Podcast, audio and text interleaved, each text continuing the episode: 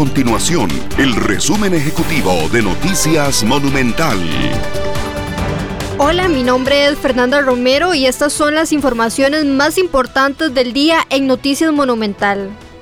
El sector turismo acudió este martes al segundo circuito judicial en San José para interponer una medida cautelar en contra de la obligatoriedad del código QR para el ingreso a los comercios, la cual empezará a regir a partir del 8 de enero. La Comisión de Infraestructura aprobó un informe que recomienda la aprobación del crédito por 550 millones de dólares para financiar el tren eléctrico.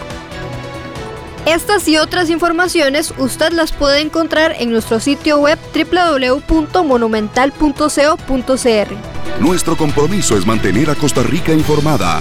Esto fue el resumen ejecutivo de Noticias Monumental.